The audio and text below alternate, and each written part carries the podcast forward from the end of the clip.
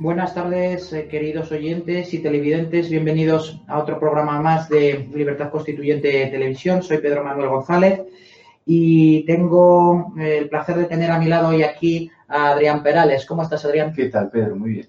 Bueno, pues atendiendo mm, a las peticiones de nuestros espectadores y de nuestros oyentes, eh, vamos a hacer programas no solo pegados a la actualidad nacional que sale en la prensa hegemónica, sino también eh, cuestiones de concepto, eh, ahondando en conceptos clave de la teoría pura de la República, conceptos de la democracia formal, como son la representación, como es la independencia judicial, como es la separación de poderes. Es decir, eh, vamos a hacer programas de neto contenido pedagógico e institucional. yo particularmente he recibido varios comunicados de, de asociados al MCRC y de personas que no lo son, pero que nos siguen, eh, solicitándonos que puesto que muchos eh, conceptos de los que tratamos a la hora de profundizar, tanto en la obra de don Antonio como en las instituciones democráticas eh, en general, son, o de la democracia en general, son de orden jurídico, que aclaremos estos conceptos jurídicos, porque eh, para no incurrir en el legalismo de aquellos que a lo mejor pues eh, trabajamos en ello o estamos más familiarizados con este lenguaje jurídico. ¿no? Porque si había algo ya que habíamos puesto de manifiesto en otros programas importante, es la total ausencia en los programas educativos eh, obligatorio, de la enseñanza obligatoria de, enseñanzas orientativas o, de menos conocimiento de conceptos jurídicos, mientras que sí que hay cuestiones de orden moral o, puramente educativo y no de instrucción, que quizás debían estar reservados más al ámbito familiar, como la educación de la ciudadanía y todo este tipo de cosas. Sin embargo, eh, no hay una sola asignatura de aproximación a lo que sea el derecho, que se enseñe al común de los mortales que es un contrato de compraventa, que es una declaración de la renta, cuáles son las consecuencias eh, de instituciones tan elementales como el matrimonio, las, las implicaciones que tiene un procedimiento penal para una persona, nada de esto se dice, ¿no? Entonces, quizás sea oportuno y recogiendo el guante de nuestros televidentes, explicar algunos de estos conceptos jurídicos que son elementales pues para la comprensión en su plenitud eh, de la teoría o del discurso de la democracia. ¿no? Eh, empezando por esto, también nos habían preguntado eh, por ejemplo, mm, ¿por qué, y hablando del concepto esencial de representación, eh, por, qué don Antonio decía que tenía la representación su origen en el procedimiento civil, en el, derecho civil, Adrián?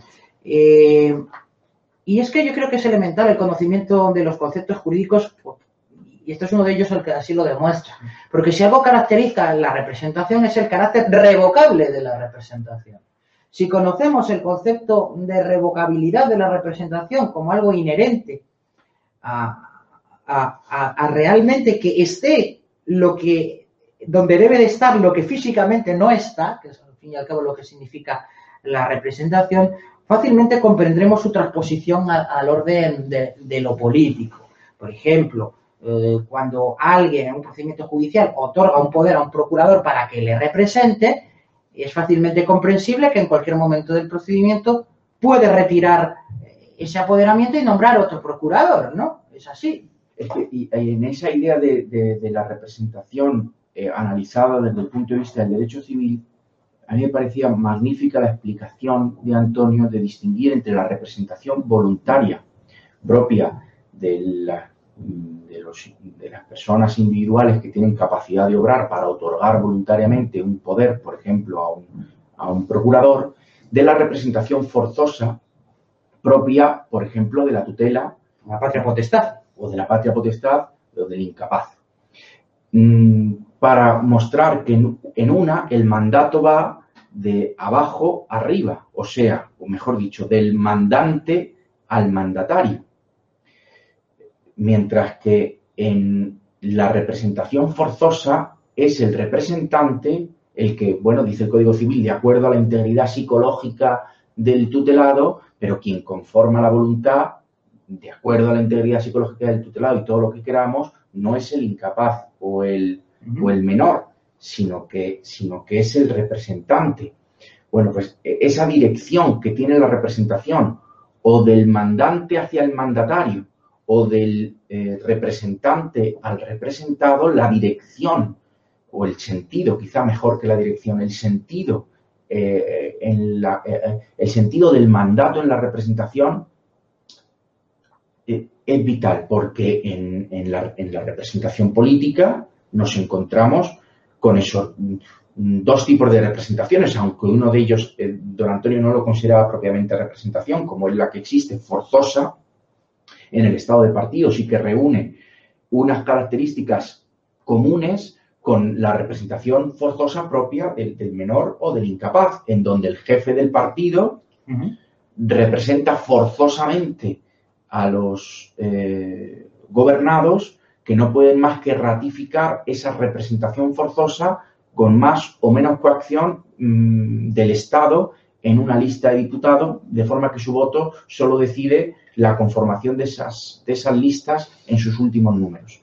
De la representación de distrito, en donde voluntariamente un distrito otorga eh, un mandato y una representación a un, a un, único diputado que podrá luchar a muerte, si se quiere, con todas las excisiones y facciones como las que eh, hemos visto en, en, Pablo Iglesias y Rejón, en Podemos, todas las que se quiera, pero no para ser dueños de un cortijo, de una lista, mm. sino para ser eh, contrincantes, si se quiere, por la representación rivales, rivales de, de, un distrito. Es más, y de ahí, de esa explicación tan buena que has hecho, se infiere otra consecuencia inevitable, que en el estado de partidos, donde no hay representación voluntaria, porque no hay representación revocable ni capacidad de elegir, los representados son tenidos por incapaces, por idiotas, por inútiles, por incapaces de, decidir en sí misma a tal punto que necesitan la tutela de los jefes de partidos y de los partidos políticos para, actuar por ellos. Es, la consecuencia, efectivamente, la, la, falsa representación política, que en sí es algo voluntario de la actuación en la cosa pública, viene determinada de arriba abajo y no de abajo arriba. Estaríamos ante una especie eh, de, y pongámoslo entre paréntesis, representación forzosa, que es una, en, lo, en, la, política, en lo político, que es algo voluntario, es absolutamente incompatible. Entonces, es el reconocimiento de que el gobernado es un idiota, un imbécil que necesita ser tutelado porque carece de la capacidad suficiente para discernir en los asuntos públicos. Y se produce un fenómeno de integración o de identidad mmm, que tiene eh, explicaciones de psicología profunda más que de representación. Lo que se produce es una identificación entre el, representado forzoso y su jefe del partido, que aprovechan eh, oportunamente o de forma oportunista, no oportunamente, sino de forma oportunista ese jefe del partido para decir que eh, para conformar él la voluntad del representado, como sucede en la representación forzosa y para decir que el partido es lo que es él. Y ese es el peligro, la, identificación o integración de, de, los gobernados que no son libres de conformar la voluntad de un representante, sino que se identifican casi patológicamente, eh, servilmente, con la figura de, un jefecillo o de un caudillo que es él el partido. Pablo Iglesias, Podemos, ¿qué es Podemos? Podemos es Pablo Iglesias. Y solo lo que Pablo Iglesias dice es Podemos. El que se salga de ahí, de esa integración, de esa identidad, mm, ya no, puede, ya, ya no está representado porque no está dentro de la identidad. Esa es la prueba, creo yo, de que no hay representación y que ese, esa representación por identidad o por integración es completamente opuesta a la representación liberal propia, por ejemplo, del Reino Unido, en donde podemos ver cómo Teresa May se pega un batacazo estrepitoso porque el Parlamento británico le dice no, sus propios diputados conservadores le dicen no, y desde la Unión Europea que piden, que hay, como no entienden eso, piden un consenso. Le piden, la Unión Europea le pide a, Teresa May que alcance una, un consenso con los laboristas. Claro, pues, pues es, que, es que no puede haber un diálogo entre la Unión Europea y el, y el, y, el Reino Unido porque, ah, porque hablamos lenguajes absolutamente dispares. absolutamente dispares. Eh, eh, mm, no puede haber entonces diálogo. Y esa otra representación es la que Antonio defendió y bueno, la que nosotros defendemos. Sí, porque la representación es ni más ni menos que hacer presente lo que está ausente.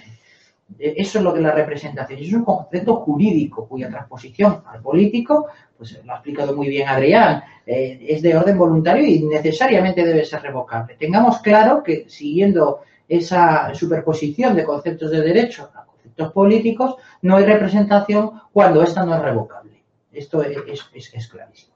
También otro concepto mm, político que nos pedían explicación y al hilo de lo que hablas tú, que hablamos un diferente lenguaje cuando vemos la política británica y vemos la política europea continental, es el tema de, la diferencia entre lo que es un derecho codificado y un derecho consuetudinario. ¿no?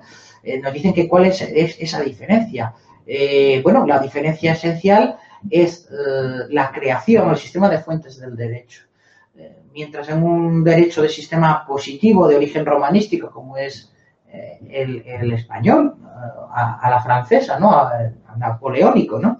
Y eh, en el que la fuente principal del derecho son la ley, la ley, la costumbre y los principios generales del derecho, como dice el Código Civil, la, jurisprudencia quedaría eh, como hermenéutica o interpretadora de esas fuentes del derecho, mientras que eh, en un sistema constitucionario es al revés es la jurisprudencia la que es la fuente creadora del derecho, de tal manera que no existen códigos o, simplemente son reflejos de compilaciones jurisprudenciales o de síntesis jurisprudenciales, eh, sino que existen sentencias. Nuestros eh, televidentes lo tendrán muy fácil cuando ven películas norteamericanas y se habla eh, fulanito, en el caso fulanito contra menganito, la sentencia tal y se invoca como un fundamento de derecho.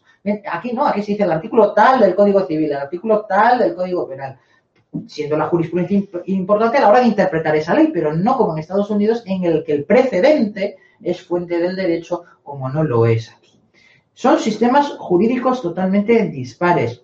Tan dispares como que la Constitución británica, por ejemplo, que es el, el sistema constitucional por excelencia, no es formal. No es formal, no es escrita y ¿esto cómo puede ser? Entonces, ¿cómo se aplica la Constitución si no no es escrita? No, porque en la formación de, de la nación estaba tan presente y tan ínsito que es parte de su constitución material. La diferencia entre constitución material y constitución formal de las que tantas veces ha hablado Antonio, que es la, la, constitución material es la que la conforman tres principios que es el principio, lo decía Antonio, de contigüedad, que es en el espacio, lo que la constitución material de una nación es la contigüedad, el territorio, la continuidad, que es en el tiempo, y por último, la identidad, que es la conciencia nacional de pertenecer a una comunidad política.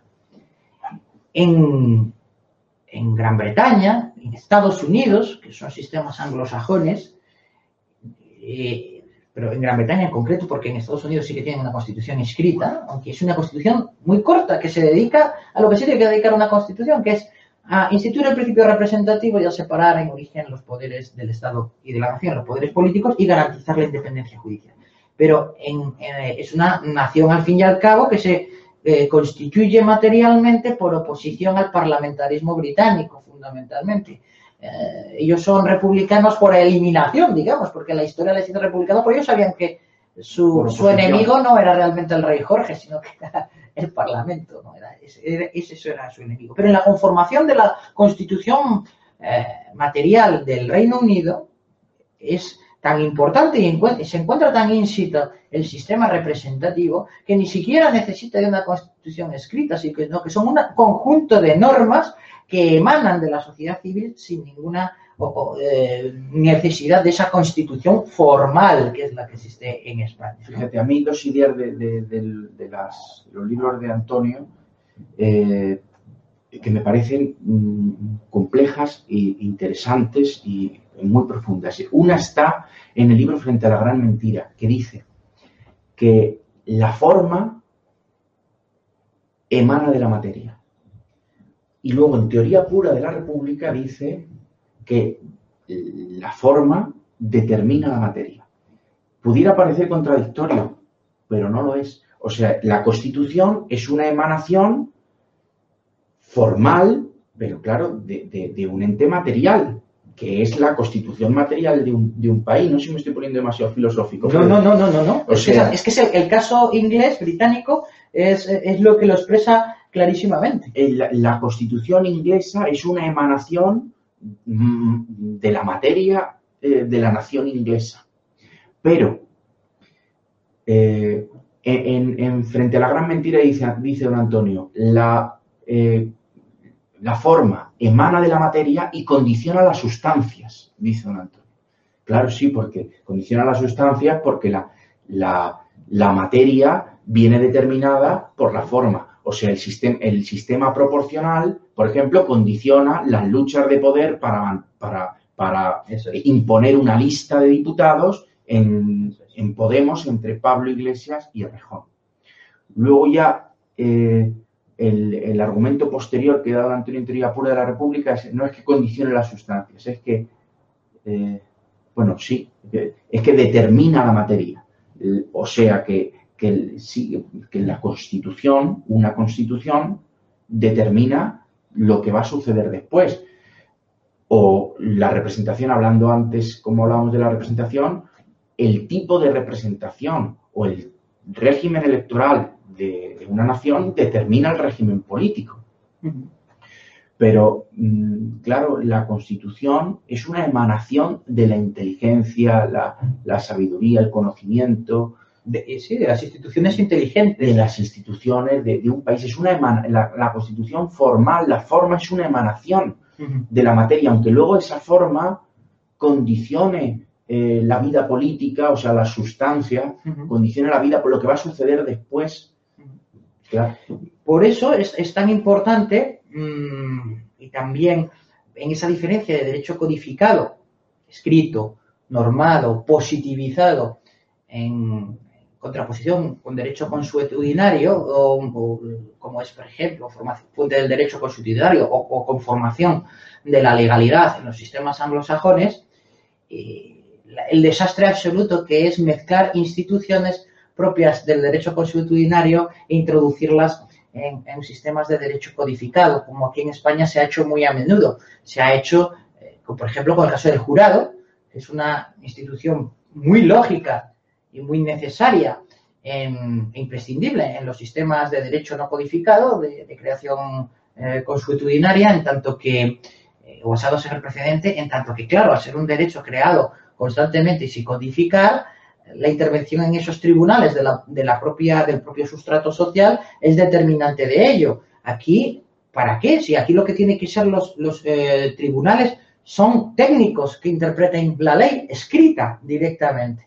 Entonces, es una aberración meter, es como si dijéramos, y para que poner un ejemplo bastante burdo, meter una trucha en el mar son dos cosas totalmente diferentes. No puede vivir una trucha en el mar porque es de agua salada, porque es diferente. Eh, son sistemas, las fuentes son absolutamente dispares. Por eso también es muy normal que en, sistemas, los sistemas anglosajones sean el mismo cuerpo electoral el que elige a los poderes políticos del Estado que los que elige a los jueces, a los magistrados y a los órganos de gobierno de la propia justicia. Eh, para garantizar su independencia, mientras que en sistemas codificados como el español sería una auténtica aberración, porque al ser un derecho técnico es el cuerpo de todos los técnicos de la justicia, todos, no solo jueces, desde jueces, secretarios, notarios, catedráticos de las universidades de derecho, médicos forenses, abogados, procuradores, los que determinan quiénes deben regir esa vida técnica es absolutamente diferente. Es el sistema de fuentes el que determina, por ejemplo, que en Estados Unidos sea eh, el, cuerpo electoral común el que elija a, los altos eh, miembros o altas magistraturas de la justicia y en el, derecho eh, codificado, como es el derecho español, debe ser un Consejo de Justicia, como decía don Antonio, el que con carácter técnico y en ese cuerpo electoral separado elija a esas altas magistraturas, esos órganos del gobierno de la propia justicia. más conceptos. Bueno, eh, esto lleva, claro, a una coherencia institucional, ¿no? Eh, que es lo que acabamos de ver. También mm, habíamos hablado otro concepto jurídico, el de unidad jurisdiccional, que me parece bastante interesante y que ya en algún programa por ahí habíamos visto. Esto es una cuestión que tampoco se encuentra generalmente explicada y cuando se habla de ella se habla con una ligereza absoluta. Se habla de unidad jurisdiccional para decir, eh, hablar mm, de, competencias de determinados tribunales de justicia en comunidades autónomas, mal dicho, de comunidades autónomas, porque debería decirse en las comunidades autónomas, precisamente eh, por este principio de unidad jurisdiccional, eh, sobre todo a raíz del tema de los independentismos del País Vasco, de, Cataluña, que pretenden crear como pequeños tribunales supremos independientes eh, en sus decisiones y que acaben, digamos, la cúspide de la jerarquía judicial agotándolo ahí para evitar que venga el Tribunal Supremo a un Tribunal Supremo Central. Eso no es el principio de unidad jurisdiccional. Eso estamos hablando del principio de jerarquía y el principio de competencia objetiva, que son cosas diferentes. Principio de unidad jurisdiccional significa ni más ni menos que una sentencia firme tiene el mismo valor independientemente del órgano que lo haya dictado y de su propia jerarquía. Es decir, tan obligatoriamente debe cumplirse y el Estado debe emplear la misma fuerza para hacer cumplir una sentencia dictada por el más modesto juzgado de paz de cualquier pueblo perdido de, de España que para hacer cumplir una sentencia del Tribunal Supremo. Son equiparables, tienen el mismo valor. La sentencia de un órgano que la del otro. Otra cosa diferente es que por atribución de competencias uno se ocupe de unos asuntos y otro se ocupe de otros. O que por recursos devolutivos unos agoten la vía jurisdiccional y, otros se queden allí, en la instancia. Pero la misma fuerza estatal y de obligado cumplimiento radica en una sentencia de uno que otro. Yo creo que eso es un concepto también bastante importante y por eso, precisamente, mm, debe decirse Tribunal Audiencia Provincial de, Madrid, esa sí está bien dicha porque es donde se encuentra situada, pero Tribunales Superiores de Justicia, por ejemplo, en, en, Madrid, en, el País Vasco, en, Andalucía, eh, el mismo error que, o el mismo concepto erróneo de unidad jurisdiccional que te puede llegar a escuchar a los tertulianos eh, cuando hablan de jurisdicción civil, de jurisdicción social, de jurisdicción penal, cuando en realidad se debería de estar hablando de orden jurisdiccional civil, orden jurisdiccional penal, porque la jurisdicción es única y existen distintos órdenes. Es algo equivalente y viene muy hilado con, la diferencia entre la separación y la división de poderes. No es lo mismo poderes separados en origen que poderes divididos funcionalmente, eh, pero poderes únicos, eh, con elección única, como ocurre entre el legislativo y el, y el ejecutivo, ¿no? Sí, mm, yo recuerdo que Locke hablaba de división de poderes, Montesquieu hablaba de, separación de poderes, aunque lo que hay en España yo creo que ni siquiera es división de poderes, hay fusión. Sí, división funcional. División funcional, pero mm, eh, no se concibe. Ni siquiera orgánica, vamos. Que puedan funcionar por separado el poder legislativo y el poder ejecutivo sin provocar una crisis de gobierno en España. Es necesario que por el equilibrio por, la disposición de las cosas, se tienda a una armonía en el régimen de partidos entre el poder ejecutivo y el poder legislativo. Y si no es así, eh, mm, el, país es ingobernable. Tiene que haber unas nuevas elecciones o directamente, como ha sucedido en los últimos dos o tres años, consenso. Que ha habido, eh, eh, a punto hemos estado de que haya habido unas terceras elecciones por esa imposibilidad de que puedan funcionar separadamente el poder ejecutivo y el poder mm, legislativo. En cuanto a lo que he dicho al principio del concepto de representación, hay una idea que me ha venido a la cabeza que me, parece también muy interesante. Esta Navidad leyendo a Carl Smith, que tiene grandes aportaciones en cuanto al estudio de lo que es una, una, una constitución. Sin embargo, en cuestión al menos el Carl Smith que yo he leído, que no he leído el posterior, tú sí has leído el posterior, Pedro, yo el único Carl Smith que he leído es el de teoría de la, de la Constitución, se aparece en la... Sí, aparece, sí. Teoría de la Constitución. Bueno, pues este Carl Smith, cuando habla de la representación política, mm, eh, a pesar de que hace una crítica a lo que podríamos llamar el estado de partidos, sin embargo, defiende que el diputado no represente, bueno, Carl Smith defiende en, su libro Teoría de la Constitución, eh, defiende el sistema proporcional, el sistema de listas, el sistema proporcional que estaba en la República de, mm, de, Weimar, aunque eh, creo que era muy superior el sistema de la República de Weimar al, actual estado de partidos, en esta cuestión concreta de la representación política mm. tenía el mismo vicio que el, que el nuestro. Bueno, y él eh, ahí defiende que todo diputado es, representante de la nación entera, que no es una aportación en realidad esto de Carl Smith. Es, es Sieyes en la Revolución Francesa es el que eh, expresa, fijaos, lo voy a leer por lo brillante que lo expresa eh, Sieyes, dice que pretende recabar de los gobernados una voluntad general en su origen y en su objeto, y aspiran a que cada diputado represente a la nación entera.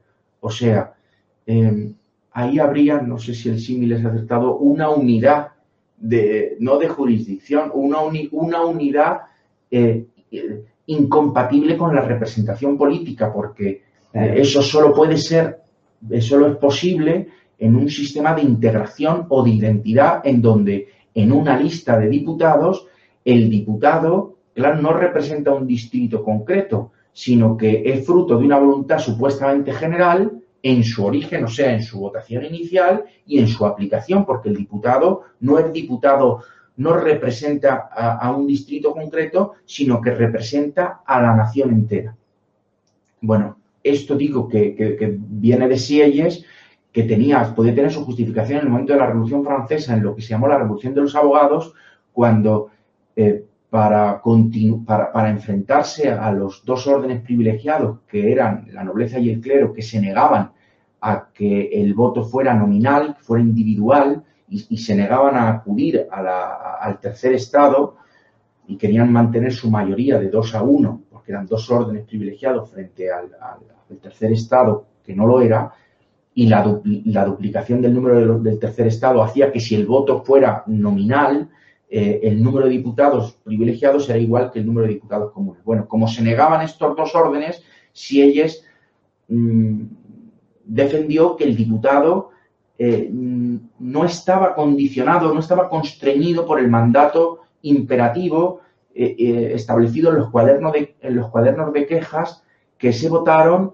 o que, se, otorgaron para, mm, para la constitución de los estados generales eh, que era un poder constituido de, Luis XVI, de la monarquía absoluta. Claro, eso era incompatible con, la revolución que se, la revolución de los abogados, o sea, con, que el tercer estado se convirtiera en una asamblea nacional. Y eso es lo que motivó que si ellos mm, defendiera que había que superar el mandato imperativo. Y fíjate qué contradicción eran los diputados de los eh, eh, de los otros dos eh, órdenes privilegiados, de la nobleza y el clero, los que defendieron el mantenimiento del mandato imperativo, mientras que los diputados comunes, mm, mm, en teoría más eh, avanzados. defendían que había que superar el mandato imperativo. Don Antonio, sin embargo, eh, no, no, mantiene que no hay representación sin mandato sin mandato imperativo. Y que si ese mandato imperativo se elimina, pues lo que se consigue es que en vez de que el mandato vaya de abajo a arriba, de los representados a los representantes, vaya del jefe al resto de diputados. Claro que sería mejor que los diputados fuesen libres a que fuesen lo que son eh, mm, esclavos del jefe del partido, pero es que tampoco los diputados deben ser libres, los, diputados deben estar sometidos a sus electores. eso es. Bueno, pues yo creo que hemos dado la vuelta al círculo, hemos vuelto a la representación, el círculo que no es el círculo de Podemos. Eh, y bueno, pues hemos abordado una serie de conceptos de orden jurídico que creo que son esenciales. Y bueno, en los sucesivos programas de esta naturaleza que hagamos, pues seguiremos haciendo lo propio, ¿no? Eh, espero que haya sido de utilidad el programa de hoy, que haya colmado las expectativas de quien nos pedían que tratáramos estos aspectos y bueno, nada más que dejarles a todos ustedes emplazados al siguiente programa. Muchísimas gracias. Hasta pronto.